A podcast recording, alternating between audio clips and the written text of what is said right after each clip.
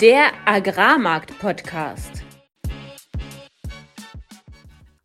Im heutigen Agrarmarkt-Podcast sprechen wir über den Israel-Palästina-Konflikt, über den neuesten USDA-Report und wie dieser Soja- und Weizenpreise treibt. Und im Deep Dive haben wir Jos Schlieb von Agravis zu Gast und sprechen über Raps- und Sonnenblumenmärkte. Alles, was wir im heutigen Podcast besprechen werden, sind unsere persönlichen Meinungen von Philipp und von mir und keine Anlageberatung. Herzlich willkommen an diesem Freitag, dem 13. Oktober um fast 18 Uhr. Es begrüßen euch wieder Philipp Schilling, das bin ich, Landwirt und war zehn Jahre im internationalen Agrarhandel tätig. Und mein Name ist Fabian Wirzog. Ich habe 2019 als Agrarhändler in Deutschland angefangen, anschließend in Genf gearbeitet und bin heute Energy Trader in Amsterdam.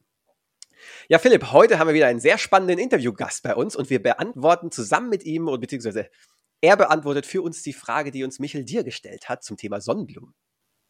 Genau, Jos Schlieb ist zu uns ins Interview gekommen, ein zumindest für alle im Markt bekannter Händler für Ölsaaten, er war Makler, er, er hat bei Kagel unter anderem gearbeitet, also hat alles kennengelernt, was Ölsaaten betrifft und ist dadurch ein absoluter Experte in diesem Bereich und wir freuen uns sehr, ihn bei uns zu haben. Und bevor es direkt in ein spannendes Interview geht, wie gewohnt erstmal die Marktupdates. Jetzt kommt kurz Werbung. Von den verschiedenen Absicherungsinstrumenten, die Landea anbietet, hatten wir bereits den Mindestpreis besprochen und den Durchschnittspreis. Jetzt gibt es aber viele Landwirte, die einfach noch mal ein bisschen mehr als den Durchschnitt erreichen wollen und da hat Landea genau das richtige Produkt. Genau, letzte Woche sprachen wir mit Malte und Arne vom Landea-Team darüber, dass sie das Produkt Entrust in den kommenden Monaten anbieten werden für die alte als auch die neue Ernte. Und da geht es darum, dass ein Kagelhändler die Preisung der Future-Komponente eines Prämienkontrakts übernimmt. Also der Landwirt die Entscheidung, wann verkaufe ich, an den Kagelhändler übergibt. Wodurch der Landwirt davon profitiert, dass Kagel natürlich eine globale Perspektive auf die Getreidemärkte hat, sich jeden Tag zwölf Stunden damit beschäftigt, was den Preis hoch und runter treibt. Jetzt ist aber trotzdem der, der, die Frage, die sich der eine oder andere stellt, handelt der Händler nicht am Ende dann gegen mich? Und das genau ist nicht der Fall, denn zunächst gibt es eine kleine Grundgebühr quasi für diesen Kontrakt, aber zum anderen gibt es eine Performance-Fee. Das heißt, wenn der Kagelhändler es schafft, über dem durchschnittlichen Preis während der zu berechnenden Periode ähm, den Verkaufspreis erzielt, bekommt er von dieser Differenz 20 Prozent ab. Das muss man sich wie bei einer Vermögensverwaltung vorstellen, wo dann letztendlich eine Überperformance entsprechend vergütet wird und damit ist sein Anreiz, möglichst hohe Preise zu erzielen. Wer jetzt mehr erfahren will, hört sich am besten Folge 47 oder Folge 56 an oder geht direkt auf www.kagel.de-landea. Werbung Ende. Marktupdate. Mativ Weizen handelt aktuell auf dem Dezembertermin mit 237 Euro gegenüber den 235,75 vom letzten Donnerstag und Raps handelt bei 427 Euro gegenüber 424,50 Euro letzten Donnerstag.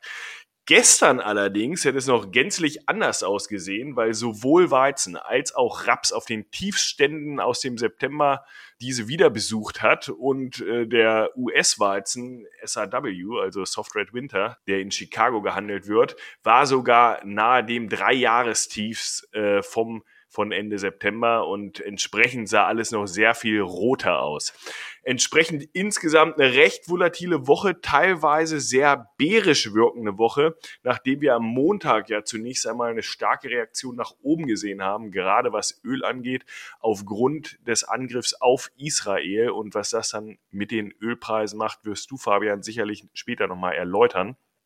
Einschätzung dazu, was die Agrarmärkte angeht, ist einfach noch zu früh ähm, und hängt natürlich massiv davon ab, werden da jetzt zusätzliche Länder wie Libanon, Iran und so weiter in den Konflikt mit reingezogen. Insgesamt kann man halt sagen, das sind alles Importeure für Getreide, Exporteure für Öl und Gas und ähm, sodass natürlich ein Flächenbrand in der Region immense Folgen auch für Agrarmärkte hätte. Gleichzeitig haben wir aber auch gesehen, dass Zelensky, ähm, der ukrainische Präsident, bei der NATO war. Weshalb? Weil natürlich der Druck steigt, ähm, auf die Ukraine, dass eventuell Unterstützer aus Teilen Europas und der USA nicht mehr so sehr hinter der Ukraine stehen. Das hat aktuell noch keinen Einfluss auf die Warenströme. Wir sprechen gleich im Interview ja auch nochmal über Warenströme aktuell aus der Ukraine, aber das bleibt ein Thema, was natürlich uns äh, im, wöchentlich begleitet. Gestern kam dann aber der USDA-Report raus mit frischen Zahlen zu den Bilanzen für Agrarrohstoffe. Beim Weizen ist die US-Produktion und auch die Endbestände wurden leicht erhöht. Produktion um zwei Millionen Tonnen. Endbestände um 1,5 Millionen Tonnen. Das klingt erstmal bärisch, aber weltweit wurde diese um 4 Millionen Tonnen reduziert. Kasachstan, Äthiopien und 1,5 Millionen Tonnen auch in Australien wurden reduziert. Argentinien wurde nicht angefasst, obwohl es da immer noch sehr, sehr trocken ist. Wir befinden uns da gerade in der Schossphase und gehen dann in die Kornfüllungsphase demnächst über. Und äh, da sind einige Ertragsschätzungen jetzt bereits äh, wieder niedriger als USDA. Was Soja anging, gab es eine große Überraschung, nämlich ähm, der Sojaertrag in den USA wurde um ein halbes Buschel zurückgenommen auf 49,6 Buschel pro Acre und damit die Gesamtproduktion um 1,1 Millionen Tonnen reduziert. Ähm, das war dann auch der Driver für den Markt. Ähm, aufgrund erhöhter Nachfrage auch in China und in Brasilien sind die globalen Endbestände dort reduziert worden um 3,6 Millionen Tonnen. Das ist viel im Sojabereich und entsprechend schnellte Chicago dann gestern um 4% hoch. Weizen zog auch mit, weil die globalen Endbestände runtergingen und der Mais tuckerte hinterher, will ich mal sagen. Da wurde auch der Maisertrag reduziert, leicht um 0,5 Buschel pro Acre, jetzt auf 173 Buschel pro Acre. Ähm, gleichzeitig wurde aber auch der Export und auch die Verfütterung in den USA reduziert, sodass äh, die Endbestände nur äh, geringfügig angepasst wurden. Zusätzlich wurde die argentinische Ernte sowie die europäische Maisernte etwas angehoben und die globalen Endbestände nur um 1,6 Millionen Tonnen reduziert, was beim Meister nicht ganz so viel ist. Vielleicht nochmal kurz zu den physischen Märkten. Wir sehen, dass Ägypten weiter kauft, 470.000 Tonnen äh, jetzt diese Woche in einem Tender, wo auch Russland zur Hälfte zum Zuge kam, bei 260 US-Dollar FOB. Und ähm, dann haben sie zusätzlich aber vorher schon 480.000 Tonnen gekauft in einem Regierungsdeal direkt von Russland, dort bei 265 US-Dollar FOB. Das heißt, Ägypten jetzt wöchentlich eigentlich auch am Kaufen. Und außerdem sehen wir, und das hilft natürlich auch den US-Märkten, dass China weiterhin sowohl Weizen als auch Soja in den USA kauft und damit scheint die Nachfrage hier immer stärker anzuspringen, was ja auch wieder Hoffnung für die Märkte gibt und damit zu dir, Fabian.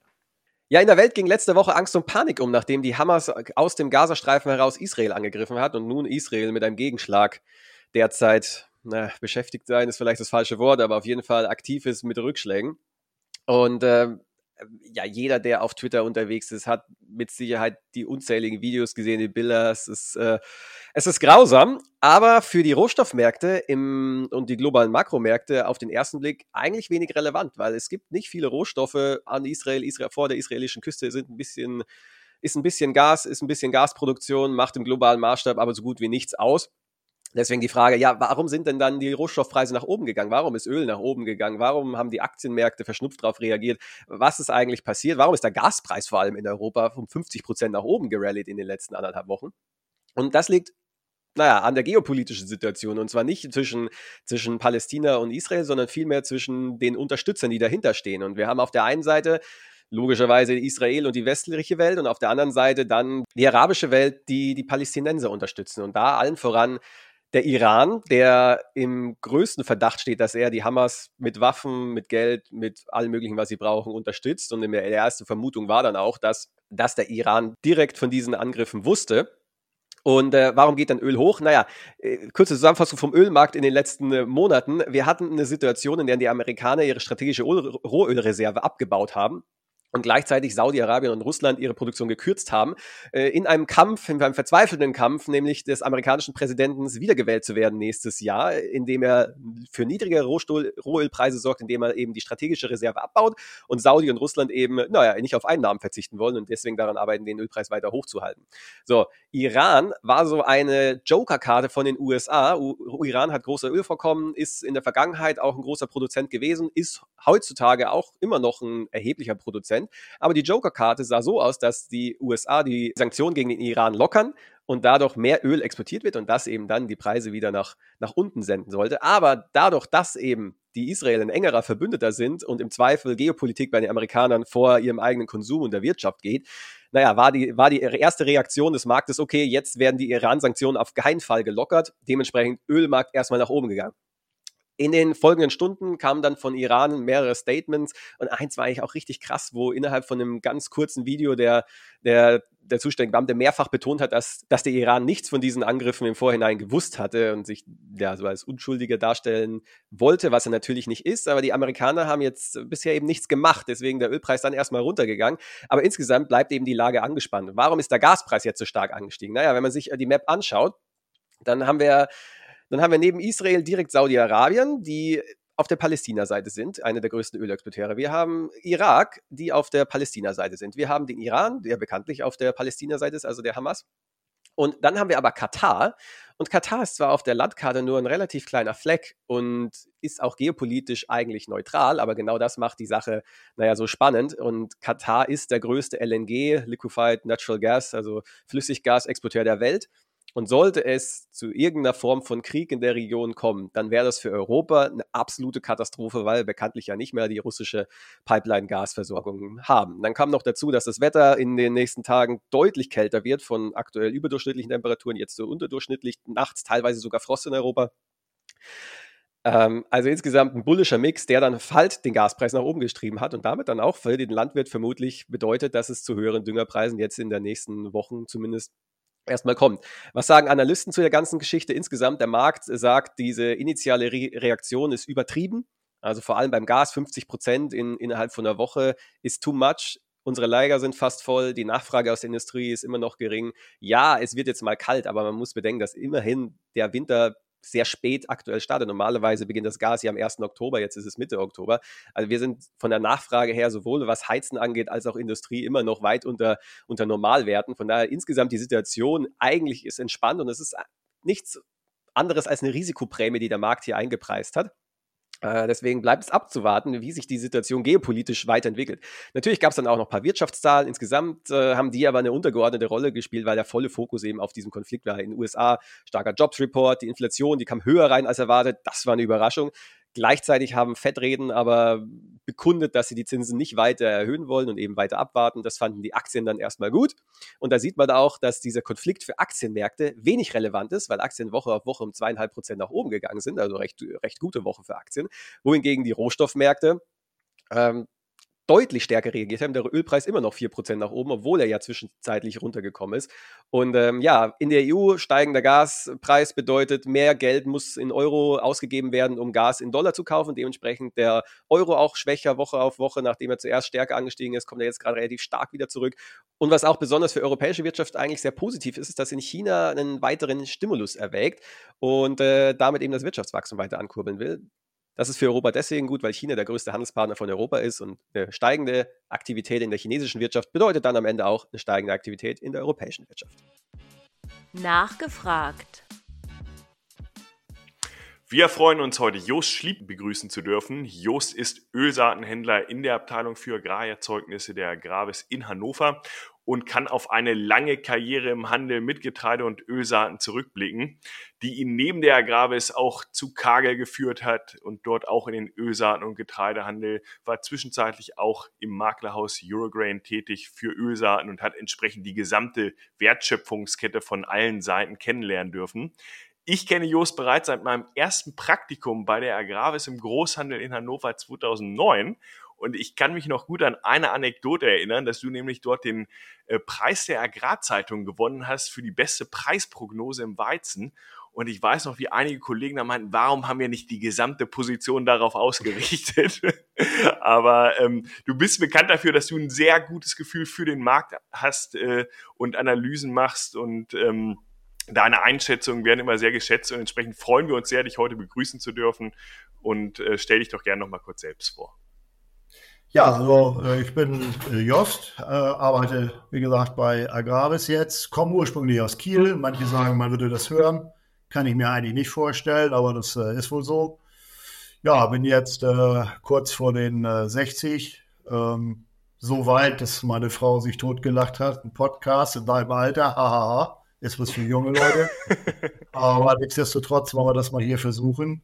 Denn äh, wie gesagt, es sind 32, es sind jetzt 34 Jahre äh, tatsächlich äh, Berufserfahrung im Großteil Ölsaatenbereich, wobei das natürlich hier sich äh, schwerpunktmäßig auf Raps bezieht. Denn äh, Soja haben wir ja nicht so viel gemacht. Und äh, wie gesagt, von der Ölmühle ja angefangen in Kiel, dann ja über Salzgitter jetzt bei Agravis gelandet und das läuft soweit ganz gut. Die Einschätzungen sind natürlich für Agraris extrem wichtig, weil wir ja mit den Landwirten arbeiten, von denen kaufen. Und wir können nicht, wie das manche andere im Margengeschäft so machen, zum Beispiel die Ölmühlen, einfach sagen, wir zahlen den und den Preis, damit wir die, die Marge sicher haben, sondern wir müssen dem Landwirt im Prinzip den Marktpreis zahlen und dann eben über die Marktexpertise, wie man immer so schön sagt, über die Markterwartung, über die richtige Markterwartung dann im richtigen Zeitpunkt verkaufen und da die Marge generieren. Und das ist natürlich schon ein bisschen schwierig, gerade wenn man sich jetzt die Märkte anguckt. Die letzten Wochen waren ja wieder sehr extrem und heute ist auch wieder so ein Tag, Optionen laufen aus, mal eben wieder plus 13. Also das ist schon, schon nicht so ganz einfach und ja, da muss man vielleicht auch einfach ein bisschen Ruhe mitbringen und äh, das äh, habe ich jetzt mittlerweile und das hilft. Das muss ich sagen. Womit wir bereits beim Thema sind dieses Podcasts, nämlich den Ölsaatenmärkten. Agravis ist ja bekanntlich einer der größten Erfasser in Deutschland, oder äh, ja, der größte mit dabei war zusammen. Könntest du uns einen kurzen Überblick über die Ölsaatenmärkte geben, im Generellen, aber auch ganz speziell, wie war denn die Ernte in Deutschland? Die Ernte war von den, von den Mengen her besser als erwartet, was aber ja auch kein Wunder ist, weil es wird ja grundsätzlich immer gesagt, also ganz, also Ernte ganz schlecht und also äh, kommt alles nicht so. Wir haben aber in Deutschland von 1,14 Millionen äh, Hektar, das sind ungefähr 10.000 mehr gewesen als im letzten Jahr, nicht mal die gleiche Menge runterbekommen wie letztes Jahr. Das heißt, wir haben schon im Ertrag deutlich verloren. Und wenn man das äh, sich anschaut in den, in den Mengen, haben wir jetzt im Schnitt 3,6 statt 3,9 Tonnen äh, runtergeholt, also schon ein bisschen schlechter.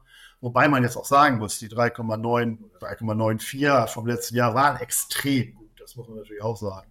Also 3,6 Tonnen ist schon in Ordnung.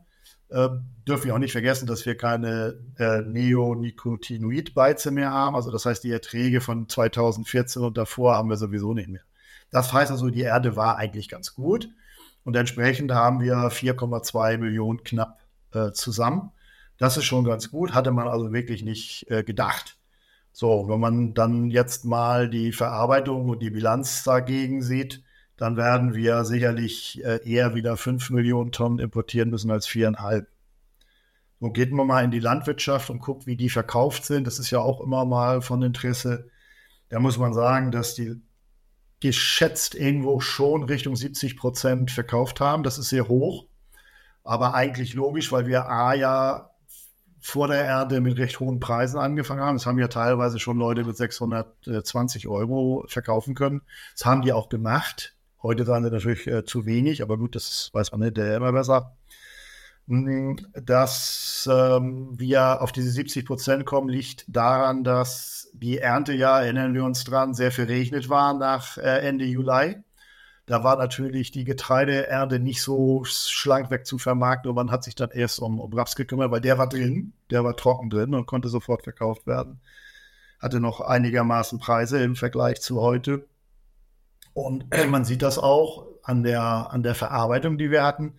Wir haben aufgrund des hohen Crashes, da können wir vielleicht ja nachher nochmal drüber sprechen, schon äh, im ersten Quartal, wo der, wobei da der Juli drin ist, äh, 1,8 Millionen Tonnen verarbeitet äh, in der, von, von, von, von den Mengen, die wir haben. Also insgesamt natürlich äh, mehr. Aber 1,8 Millionen Tonnen bleiben übrig.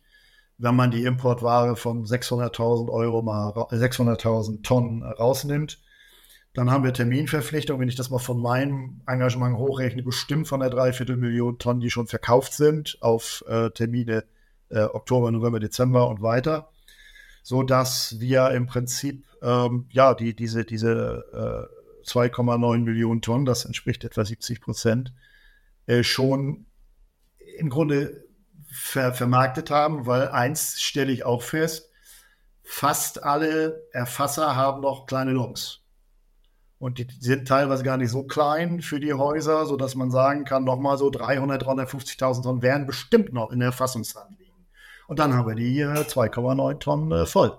2,9 Millionen Tonnen und werden deshalb, schätze ich wirklich, die 70 Prozent äh, gemacht haben. Und es passt natürlich dieses Jahr auch zum Marktverlauf mit der schlechten Getreideernte, mit der späten Getreideernte, so muss ich sagen. Das ist ja erstmal positiv vielleicht auch für die Landwirte, dass, dass sie einiges auch auf höheren Niveaus vermarkten konnten.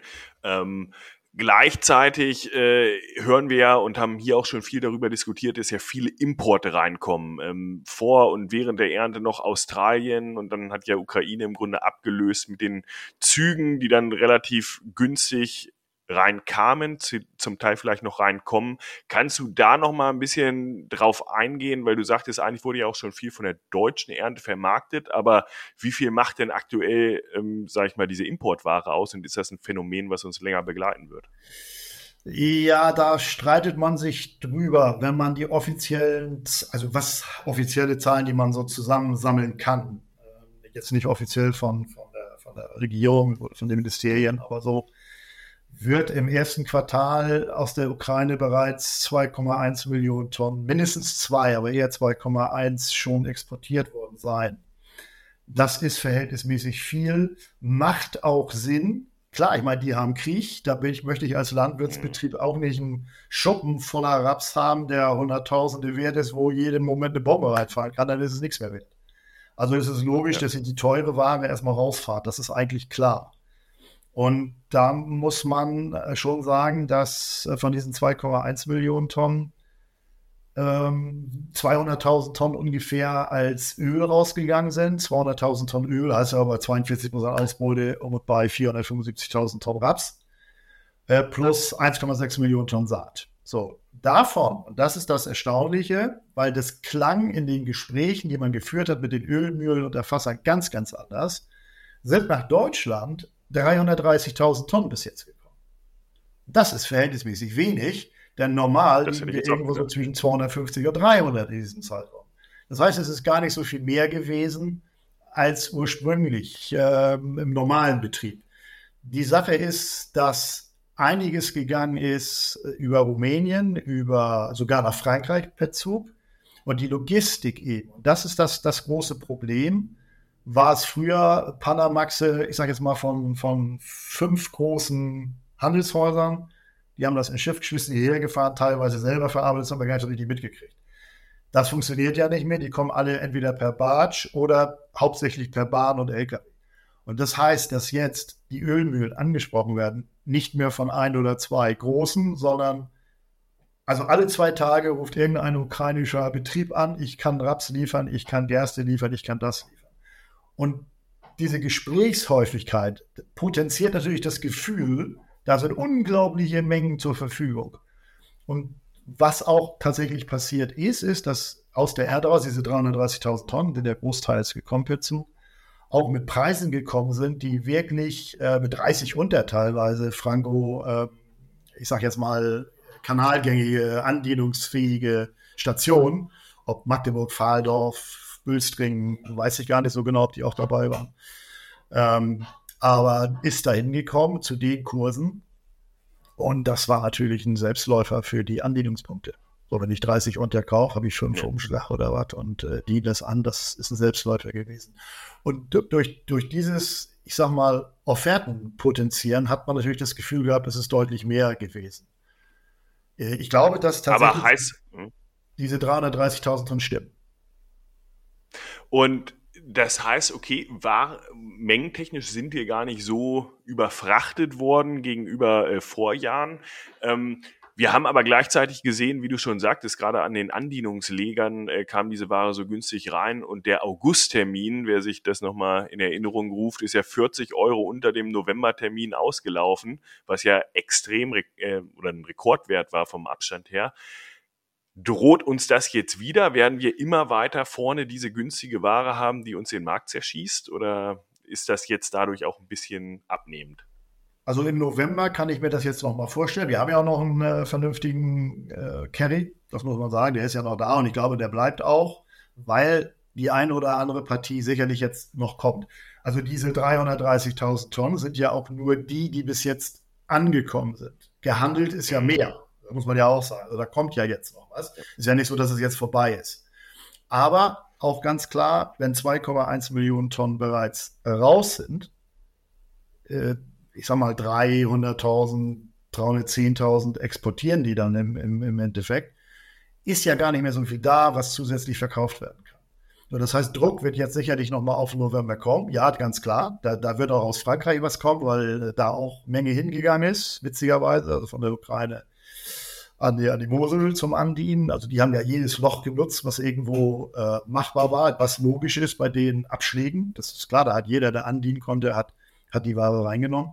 Und das passiert jetzt im November nochmal dann meine ich, wird ab nächstem Jahr das Spiel vorbei sein. Denn äh, da wird die Ware gar nicht mehr in dem Maße da sein. Das äh, sehe ich nicht. Und wenn, dann wird sie gebraucht. Da kommen wir ja vielleicht nachher nochmal mit der Verarbeitung hin. Ähm, dann wird die Ware gebraucht und nicht zu Discount-Preisen weggegeben. Also das, das äh, glaube ich, deshalb äh, wird im November nochmal passieren. Jetzt nicht so krass, vielleicht mit 20, ja. 20 Euro. Und, und eigentlich, eigentlich müssten die Erfasser ja auch nicht mehr so, ich sag mal, unerwartet von dem ganzen Import äh, über, nicht überrascht werden, aber zumindest überhäuft werden, sondern das haben sie zum Teil ja schon in den Büchern, haben entsprechend massiv auch schon dagegen verkauft. Das heißt, dieser ja. Verkaufsdruck, der direkt kommt, dürfte nicht mehr so groß sein, oder? Genau. Und wir dürfen ja auch nicht vergessen, die Ernte war wieder besser als erwartet, die Rapsernte. Die, ähm, das, das, das feuchte Wetter hat mehr Lagerraum fürs Separieren, für Sortieren und für Schneiden gebraucht. Das heißt, die, die Erfasser mussten im Prinzip, also in Anführungszeichen mussten, Lagerplatz räumen und zusätzlich zu dieser Ukraine-Ware damit reinverkaufen. Das haben wir jetzt ja nicht mehr. Die Ware ist ja, liegt ja alles jetzt. Und deshalb wird der Abschlag oder wird der, der Carry nicht mehr so riesig sein. Der wird jetzt so bleiben, wie er ist. Da wird sich nicht mehr viel tun. Aber er wird natürlich da sein. Und das sehe ich nachher im Februar nicht mehr. Hm. Vielleicht nochmal ganz kurz zur Erklärung für die Zuhörer, ähm, was dann ein Andienungslager machen kann. Es nimmt physische Ware an und wenn die jetzt beispielsweise 30 Euro unter Mativ angeboten wird, dann kauft der Lagerhalter quasi diese Ware und kann sie dann zum Mativkurs aufs Schiff laden. Muss, hat dann natürlich die Kosten für äh, die Beladung und so weiter, aber die Differenz, die konnte er in dem Augenblick dann einfahren und deshalb war das so attraktiv, gerade für den Augustmonat. Wenn wir über Importe sprechen, dann müssen wir auch unbedingt über Australien sprechen. Bekanntermaßen sind wir ja dieses Jahr im El Nino-Jahr. Ähm, das bedeutet mildes Wetter in, in Europa, trockenes Wetter in Australien. So, die australische Ernte soll deutlich niedriger sein als im vorangehenden Jahr. Jetzt stehen wir kurz vor der Ernte dort. Deswegen, wie schätzt du da die Ernte so ein und vor allem, wie schätzt du den Importdruck aus Australien nach Europa ein? Ich war anfangs etwas zu niedrig mit meiner Schätzung. Ich hatte gedacht, das haben wir ja auch im Zucker gesehen, dass der El Nino wirklich stark ist dieses Jahr. Der Zuckerpreis ist ja auch explodiert deswegen. Aber nichtsdestotrotz werden die Australier doch sicherlich 5 Millionen Tonnen kriegen. Manche sind sogar schon wieder bei 5, Viertel, 5,5. Ich denke mal, 5 Millionen ist äh, realistisch. Da kann man, glaube ich, gut mit rechnen. Ähm, der Importdruck, da muss ich sagen, sehe ich verhältnismäßig wenig weil wir momentan einfach preislich äh, da überhaupt nicht, nicht reinrechnen. Selbst wenn man mal diese 2% äh, Vergütungsplus, was wir ja in Europa haben, durch die Basis 40% in der Ölvergütung mit reinrechnen, fehlen da immer noch so um und bei, ja, ich sag mal 20, 25, 30 Euro. Also da ist nicht, nicht so viel Druck. Entsch dazu kommt als entscheidender Faktor, dass wir aus Kanada dieses Jahr sehr wenig Konkurrenz für dritte, für, für, für dritte Destinationen haben weil China mit Sicherheit zwischen vier und viereinhalb Millionen Tonnen aus Kanada kaufen wird. Zwei haben sie jetzt schon, jetzt schon aus der Ernte. Und äh, da werden sicherlich viereinhalb äh, zusammenkommen. Dann werden die, äh, weiß ich nicht, zwei Millionen vielleicht nochmal äh, für Mexiko und Japan machen. Dann haben sie sechs. Eine Million Tonnen Überhang sind sieben und elf Millionen verarbeiten die selber sind 18. Und das ist die Erde, die sie einfahren. Das heißt, sie müssen erstmal alles vermarkten, auch. Das muss auch alles an den Markt kommen, bis auf diese eine Million Überhang, um dann auch entsprechend ihre Exporte und ihre Ölmühlen bedienen zu können. Deshalb wird das eine oder andere Geschäft in die Arabischen Emirate, in, nach Bangladesch, auch nach Japan mit Sicherheit von Australien bedient werden. Und das ist Menge, die uns hier fehlt. Und da die ja sowieso drei Millionen Tonnen weniger haben als im Vorjahr, da waren sie ja bei 8,3 oder was Millionen Tonnen, fehlt natürlich diese Menge dann für uns. Und das Problem dabei ist, dass wir im Prinzip diese Menge brauchen. Denn wenn die Ukraine ihre Menge weg hat, was ja sehr wahrscheinlich, haben wir ja eben gesagt, im Dezember, Januar passiert ist, weil dann ist das weg, dann ist es auch verarbeitet und ist hier angekommen, dann fehlt uns ja immer noch, äh, ja, mindestens zwei Millionen Tonnen, sag ich mal, wenn wir 2,9 schon aus, der, aus, dem, aus unserer eigenen Ware weg haben, dann haben wir ja nur noch 1,1 Millionen Tonnen, vielleicht noch 1,3 mit ein bisschen Überhang, den wir dann aus dem letzten Jahr rüberziehen. Müssen aber dann noch sechs äh, oder fünfeinhalb Monate verarbeiten mit äh, 800.000 Tonnen pro Monat. Die Margen geben das her, die werden also volle Kanne laufen und wir werden diese 800.000 Minimum haben. Im Moment haben wir sogar mehr. Das muss man sagen. Und äh, das heißt, wir müssen dann im Prinzip diese Ware aus Australien gegen, gegen dritte Konkurrenz hier reinziehen. Also wir müssen uns eigentlich umdrehen. Wir kriegen es nicht reingedrückt. Wir müssen dann ab Januar, sagen wir ab Februar, Januar nicht unbedingt, aber ab Februar, müssen wir uns bemühen, dass wir die Ware hier reinkriegen. Und wie bemüht man sich? Das ist relativ einfach über den Preis. Mhm. Das setzt natürlich voraus, dass die Ölmühlen voll laufen und auch Raps nachgefragt wird. Aber man hört ja auch aktuell, Biodiesel läuft, Energiepreise sind relativ hoch und Raps wird auch voll für den Biodiesel nachgefragt. Ähm, sollte das dann auch für Entspannung sorgen und siehst du das auch, sag ich mal, über den Dezember, Januar, was ja so eine normale Phase, diese Kältephase, da braucht man mehr Raps, weniger von dem anderen, ähm, allein wegen der Viskosität, aber ist das auch was, was wir hinterher sehen werden? Also Entspannung für den Rapsmarkt, ja. Für die Verarbeiter wird es natürlich dann schon wieder mhm. sich ein bisschen zuspitzen. Ja, klar, ich meine, wir haben in den USA im Sojabereich 100 Dollar Marge pro Tonne. Wir haben hier bei uns jetzt gerade uns hochgearbeitet durch die schwachen Rapspreise, muss man dazu sagen, auf eine 90 äh, Euro, 90 Euro Marge. Kosten liegen irgendwo zwischen 40 und 50 wahrscheinlich, wenn man ja, das, das, sind sehr gute Margen, muss man dazu sagen. Ne? Also, die, also, das, die, die, da, da, also wer da nicht äh, verarbeitet, der, der hat echt ein Problem. Und das sieht man auch. Wir haben im Juli bis September in der EU schon 6,4 Millionen Tonnen verarbeitet. Das heißt, wenn ich das hochrechne, dann sind wir über 25 im Jahr in der EU. Und das muss natürlich erstmal hier alles rangefahren werden, denn die EU selber hat ja auch nur, nur in Anführungszeichen, eine Erde von 20,5, 20,2, je nachdem, wer das jetzt äh, hochrechnet. Also da fehlen uns tatsächlich auch genauso diese 5 Millionen Tonnen. Und drei kriegen wir aus der Ukraine, also zwei, also maximal. Ob wir die dann wirklich alle kriegen, ist ja auch noch die Frage. Und das heißt, wir müssen zwischen zwei und zweieinhalb aus Australien hierher ziehen. Denn wie gesagt, Kanada haben wir eben hochgerechnet, fällt weg. So, und die, der Biodiesel hat jetzt allerdings, das muss man sagen, einen kleinen äh, Dämpfer bekommen. Wir hatten ja in den USA durch diese Anhebung dieser beiden äh, äh, Green Deal-Geschichte da, äh, uns auf 12,5 äh, Milliarden Pound Biodiesel-Einsatz hochgearbeitet. Das entspricht ja immerhin, äh, ich glaube, von 5,7 Millionen Tonnen um und bei, 5,66 sind das. Und die ähm, eine Steigerung von 1,8 zu den Vorjahren. Ja, und äh, das hat natürlich den Markt hochgeschoben. Wir haben das gesehen. Im letzten Jahr sind wir von 50 auf 66, 67 Cent äh, hochgeschossen äh, muss man dazu sagen, ein Cent pro Pound, äh, pro Pound heißt 22 Dollar, das ist also nicht ganz wenig, und haben äh, im Grunde bis Ende August tatsächlich die Preise halten können und sind äh, von Anfang September bis jetzt um 10 Cent nach unten gerauscht. 220 Dollar, das ist natürlich schon, schon ein Haufen, äh, weil die EPA tatsächlich Anfang oder Ende August, mir ist auch egal, äh, neue ähm, Rohstoffe zugelassen hat für den Biodiesel, also nicht nur Rapsöl, Sojaöl, sondern und Used Cooking Oil, sondern Rindertalg und all so ein Kram als neue äh, Rohstoffe. Und das hat natürlich erstmal alle so ein bisschen beängstigt und dann haben sie halt Sojaöl so runtergeprügelt. Das korrigiert sich jetzt auch gerade wieder, weil man feststellt, hey, Moment, wie viel Rindertalg gibt es dann überhaupt noch irgendwo zusätzlich? Kann ich, so viel kann ich gar nicht reinbringen. Das sind natürlich aber erstmal diese, diese Überreaktion von der, ich sage jetzt mal von der KI oder von den Algo-Tradern, die da den Markt eben so ein bisschen überproportional dann äh, bedienen.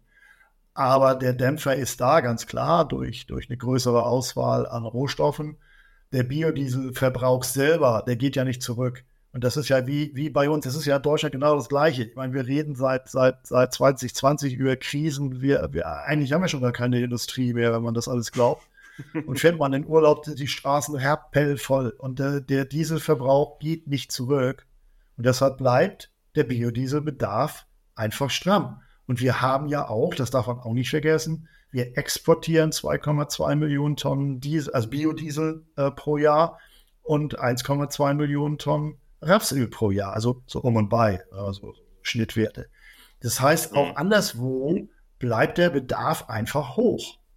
Und deshalb wird sich das dieses Jahr, also das heißt dieses Wirtschaftsjahr bis, bis Juni, meiner Meinung nach nicht groß ändern. Ich wüsste nicht, wo das herkommen soll. Das heißt, die Margen und, bleiben weiter hoch. Und man sieht das an dem, an dem, an dem, Rapspreis, an dem Rapsölpreis. Wir haben seit Monaten einen relativ stark invertierten Markt die ganze Biodieselindustrie, die Lebensmittel, alle nehmen Hand in den Mund. Äh, wir haben teilweise noch 1000 Euro Preise für Spotware, für Oktoberware, Novemberware und 900 Euro Preise dann für November, Dezember und weiter weg. Und, und das da, oder Januar, Januar, März weiter weg. Und daran kann man sehen, dass der Bedarf einfach da ist. Es hat sich nur verschoben, das Geschäft von Termin auf, äh, ja, ich sag mal kurz, Spot ich sagen, aber kurzfristige, ein, zwei Monate voraus. Und das bringt den Carry, das bringt den Inverse. Ähm, und solange der Inverse da ist, ist das ein starkes Signal, dass wir die Nachfrage halten. Das ist klar. Mhm. Ja, ja. Und ähm, du sagst, wir müssen im Endeffekt die australische Ware ziehen, damit wir hier unsere Bilanz, wie sie ja eigentlich auch relativ, äh, sag ich mal, auskömmlich gewesen ist, auf Basis der Annahme, wir importieren aus Australien, äh, dann auch dorthin kommen.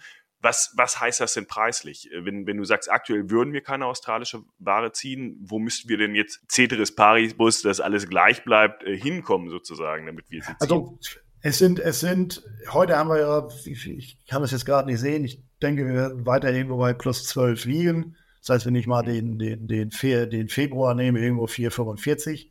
Und äh, wenn da jetzt nur mal, nur mal diese 20 Euro, äh, bis wir da pari sind, da sind wir bei 4,65. Unsere Annahme war ja, dass wir Kursbewegungen äh, haben zwischen 4,50 und 4,80. Und das, glaube ich, ist auch weiter gültig. Diese Extremausschläge wie jetzt zum Beispiel, ja, okay, das muss man sagen, habe ich auch nicht gesehen. Ich weiß nicht, wie viele es gibt, die das gesehen haben. Hinterher wissen es ja immer mehr. Aber ich denke, dass wir zwischen 4,50 und 4,80 uns irgendwo bewegen werden, also mittelfristig. Und da meine ich, wenn wir das erreicht haben, 4,50 noch nicht, aber man weiß ja auch nicht, was weltweit so passiert. Vielleicht geht ja auch da das Preisniveau nochmal einen Schritt zurück. Das kann ja sein. Aber wenn nicht, dann müssen wir 460 aufwärts haben. Und das inkludiert auch die 2% ähm, Qualitätsvergütung, was immerhin 13 Euro entspricht bei den aktuellen Preisen. Hm. Neben Raps wird in Europa ja auch verhältnismäßig viel Sonnenblumen angebaut. Und vor allem auch in Deutschland nach den Trockenheiten, die wir in den letzten Jahren gesehen haben, naja, gibt es mehr und mehr Landwirte, die eben aufgrund der Trockenheit sich für Sonnenblumen entschieden haben. Äh, guter, gute Frucht auf einem trockenen Standort, wenig Input und äh, vergleichsweise auch gute Preise äh, konnten dort erzielt werden. Jetzt haben wir von einem Zuhörer, von Michael Dier, einem äh, der bekanntesten deutschen Influencer, der bei uns auch in Folge 31 im Interview da war, die Frage bekommen, wie sieht es denn eigentlich gerade im Sonnenblumenmarkt aus? Ja, ich äh, atme da einmal tief durch, weil ich glaube, dass der Sonnenblumenmarkt für Deutschland der völlig verkehrte Ansatz ist. Wir verarbeiten irgendwo 200.000 Tonnen. Äh, die EU produziert, 10, um das im Verhältnis zu setzen, die EU produziert 10,5 Millionen Tonnen, verarbeitet 9,5. Ukraine 16 Millionen Tonnen Produktion, Russland irgendwo, weiß ich nicht, 15, 14, keine Ahnung, so um den Dreh wird das jetzt sein. Da sieht man mal, was für ein kleines Licht wir da sind. So. Diese 200.000 Tonnen verteilen sich auf zwei Ölmühlen. Das ist einmal in Riesa, östlich von Dresden. Da kann man schon anhand der Geografie sehen, wo der Großteil der Ware herkommt. Wahrscheinlich nicht aus Deutschland.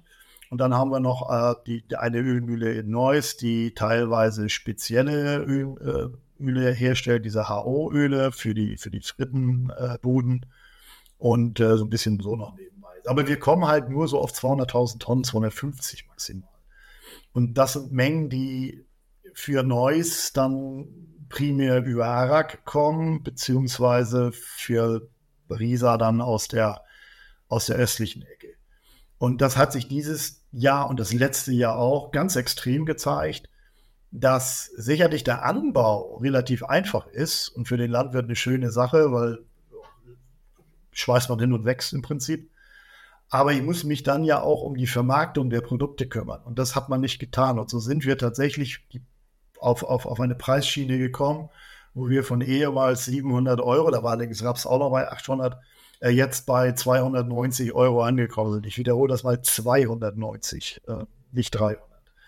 Und das ist äh, ein, eine, eine Situation, die natürlich auch dem Ukraine-Krieg geschuldet ist, weil die Sonne natürlich schwerpunktmäßig hierher kommt, denn wir haben ja gelernt, dass die äh, Polen, Rumänen nur noch Transit machen. Die Verarbeitung in der Ukraine schwerpunktmäßig im Osten nicht, weil da ja auch der Anbau war. Das ist ja jetzt das Hauptkampfgebiet, da wird natürlich nicht mehr so ganz viel passieren, sodass die Sonne also dann hier rüberkommt. Und damit ist im Prinzip, und das habe ich auch äh, allen immer empfohlen, wenn ihr Sonne habt, vermarktet die bis, bis Dezember, müsst ihr durch sein, weil danach sind die Ölmüll schon wieder alle dicht mit Importware. Und das hat sich äh, auch so bestätigt. Wir können jetzt noch irgendwo mit 290 Euro ein bisschen äh, im Oktober machen, mit 305, 6 um den Dreh äh, November und mit 310 wahrscheinlich maximal Dezember und danach äh, kommt dann auch nichts mehr. Und deshalb muss diese Ware weg, nicht, dass man wie im letzten Jahr da hinterherläuft und irgendwelche äh, Vogelfutter-Leute da äh, beknien muss, äh, neben normal der LKW von uns hier an. Also das ist, das ist sehr, sehr schwierig. Ähm, wir sagen das natürlich nicht so äh, und lassen den Landwirt da alleine. Äh, wir als Agrarbis haben, ja, wie soll ich sagen, eine Vision ist Quatsch, aber wir wollen ver, verstärkt jetzt äh, doch tatsächlich den Sojaanbau für diese Region äh, nach vorne bringen. Im Prinzip das gleiche Spiel, relativ trockenresistent. Feuchtigkeit ist ja nicht so gern gesehen bei der Bohne. Es ist ja eher zu nass ein Problem als zu trocken. Ähm, ja, der Input ist natürlich ein bisschen höher, aber man muss sagen, auch der Ertrag ist natürlich deutlich äh, besser als, also der finanzielle Ertrag ist deutlich besser als bei der Sonne. Äh, preislich liegen wir da irgendwo bei knapp 400 Euro jetzt, diese Ernte. Franco, unsere Erfassungslager in Peine zum Beispiel haben wir das. Um, und die Erträge sind ja auch nicht schlechter. Ich meine, Sonne habe ich auch irgendwo zwischen 2,8 und 3 Tonnen und das habe ich bei der Bohne mittlerweile auch, weil die Züchter hier schon ganz gut gearbeitet haben. Und die, der Nutzen, also wie ich sagte, wir haben ja da immerhin zwei Ölmühlen, relativ große, die in Straubing und Mainz Sojabrot verarbeiten. Also wenn nichts geht, da geht was hin. Das, ist, das sind große Mühlen. Da rede ich nicht von 200.000 Tonnen, da rede ich von zwei Millionen, die wir hier ja auch noch nicht, die sind wir ja weit weg. Aber wir sehen natürlich auch, dass die ein oder anderen Futterhersteller anfangen, selber zu toasten. Wir sehen, dass die, diese äh, äh, vegane Kost, sag ich mal, sich auch äh, da beteiligt und die ersten Absatzmärkte schafft. Also das ist eine Sache, da ist mehr Zukunft drin, meiner Meinung nach, als in der Sonne. Weil die Sonne wird weiterhin hier, unser Outlet wird immer aus dem Osten zugeschüttet, weil einfach die Mengen zu gewaltig sind und unser Absatz ist viel zu klein. Also wir brauchen ja auch nur 340.000 Tonnen Sonnenblumenöl. Mehr machen wir, wir brauchen wir ja gar nicht mehr. Ganz klares Statement und äh, ich bin sehr gespannt, wie das mit dem Soja dann auch klappen wird, wie, wie stark der Anbau dann hier vorangeht. Ähm, wenn man sich die Pflanzenölmärkte nochmal als Ganzes ansieht, ähm, dann hängen die ja extrem stark miteinander zusammen. Und ähm, wir hatten ja jetzt auch gerade gestern den UCA-Report und äh, du hattest den Rapsmarkt ja schon sehr gut beschrieben und dann immer unter dem Vorbehalt, naja, je nachdem, wo sich dann halt der Gesamtmarkt auch hinentwickelt. Und da hängen wir ja im Endeffekt auch am Soja. Ähm, global gesehen, wenn man sich die Endbestände anschaut, ist das ja gegenüber dem Vorjahr eher ein bärisches Bild. Hat sich da aus deiner Sicht was geändert oder wie guckt ihr aktuell auf den Sojamarkt als Ganzes? Ja, es ist ein bärisches Bild per heute, das äh, muss man sagen. die US-Bilanz selber ja nicht mehr, solange wir jetzt bei diesen 49,6 äh, Bushel bleiben. Kann sich auch noch verändern, das kann ja auch wieder auf 50 raufgehen. Dann ist auch da die Bilanz wieder ein bisschen runter, im Grunde wie, wie im Vorjahr. Aber das große, das große Ding ist natürlich äh, Brasilien und Argentinien. Und wenn die Ernten so kommen, wie sie geschätzt sind, mit 163 Millionen Tonnen für Brasilien, dort 48 Millionen Tonnen für, für Argentinien, sind das zwei, nur die beiden, also ohne Paraguay und, und Montevideo, hätte ich fast gesagt, äh, dann liegen wir da schon bei 211 Millionen Tonnen, was 30 Millionen Tonnen mehr sind als im letzten Jahr. Das ist natürlich etwas, was man nicht so ohne weiteres ja, wegkriegt, muss man ganz klar sagen. Das wird auf jeden Fall auf die Prämie da unten und das wird aber auch auf Chicago drücken. Das ist so. Die Frage ist tatsächlich die Frage des Niveaus. Sind das äh, 12,5 äh, Cent äh, oder 12,5 Dollar, so muss man sagen, 12,5 Dollar die Bohne, oder sind es 13 oder 12? So, das, das ist noch nicht ganz raus. Wenn die Ernten so kommen tatsächlich, und da kommen dann ja noch mal locker die, die, die ja, 10, 10 äh, Paraguay mindestens, Uruguay wahrscheinlich auch noch mal 8, äh, dann ist es wahrscheinlich eher 12 Dollar und, und runter. Da, da würde ich gar nicht gegen wetten. Was ich als Problem sehe, ist, gut, wir haben jetzt die Erwartung, wir haben aber auch, hatten wir eben schon gesprochen, den El Nino. Der ist dieses Jahr schon relativ stark. Und man sieht das auch tatsächlich, also wenn man will, kann man das sehen. Zucker haben wir gesagt, da war schon der erste große Effekt. Wir haben aber auch äh, die letzte, diese Woche äh, gesehen, die Zahlen der, der indonesischen Produktion von Palmöl sind äh, im September 5% zurück. Im September, normalerweise setzt El Nino ja nicht vor November. Also man sieht das eigentlich, eigentlich erst im Dezember, Januar. Und wir sehen das jetzt schon. Und das, das ist ein Zeichen, dass äh, wir da auch in Südamerika eher mit der Trockenheit, wir sehen das im Norden, da zeigt sich das ja auch schon ganz massiv. Die haben ja auch Rekord Niedrigstände in, in Seen und Flüssen da. Also das kann sich noch alles äh, drastisch verändern, dass wir da auch wieder zurückgehen, vielleicht auf 145 Millionen Tonnen. Und äh, Argentinien vielleicht wieder irgendwo Richtung 40, 35. Und dann sieht das Bild schon wieder ganz anders aus. Dann, wenn wir dann über das Niveau reden, reden wir wahrscheinlich hier wieder über 13 Dollar. So, das heißt, klar, angenommen, Basis der USDA-Schätzung, wo wir dann auch mit 115 Millionen Tonnen Überhang dann rausgehen, würde ich sagen, jawohl, da kriegen wir nochmal Druck. Da sehen wir hier die 12 Dollar. Aber wir müssen diese Wettergeschichte abwarten.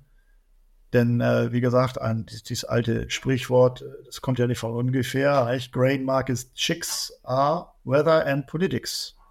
Und das Wetter kann hier massiv uns äh, einen Strich durch die Rechnung machen. Ich will nicht sagen, dass das passiert. Ich will nur sagen, dass man jetzt nicht selbstverständlich sagen muss, ah, hier alles verkaufen, sondern dass man im Auge haben muss, dass man da immer drauf gucken muss, wie entwickelt sich da das Wetter. Denn die sind ja, die, die sehen ja erst aus, da ist ja auch nichts. Und wenn das so trocken bleibt. Genau, ich, ich wollte sagen, von der, von der zeitlichen Komponente reden wir ja auch über, naja, frühestens Winter, eher Frühjahr nächsten Jahres und entsprechend äh, muss bis dahin dann auch einiges gut laufen, damit es so kommt, wie in den aktuellen ja. Bilanzen angenommen.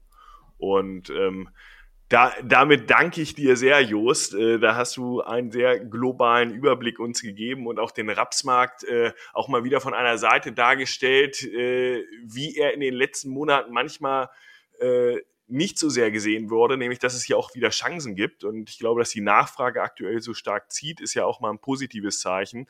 Ähm, du hast selbst die Risiken auch aufgezeigt, auch dass, dass die Bäume nicht unbedingt in den Himmel wachsen müssen, aber dass wir hier auf jeden Fall eine Situation haben, wo wir wieder Importware auch ziehen müssen. Und ähm, damit danke ich dir sehr für diesen Einblick und äh, fürs heutige Interview.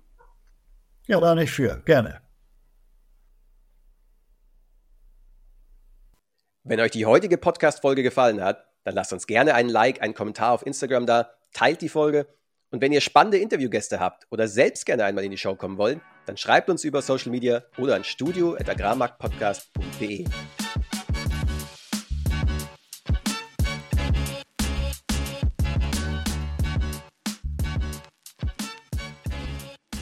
Produktion, Schnitt und Marketing Julius Schulte.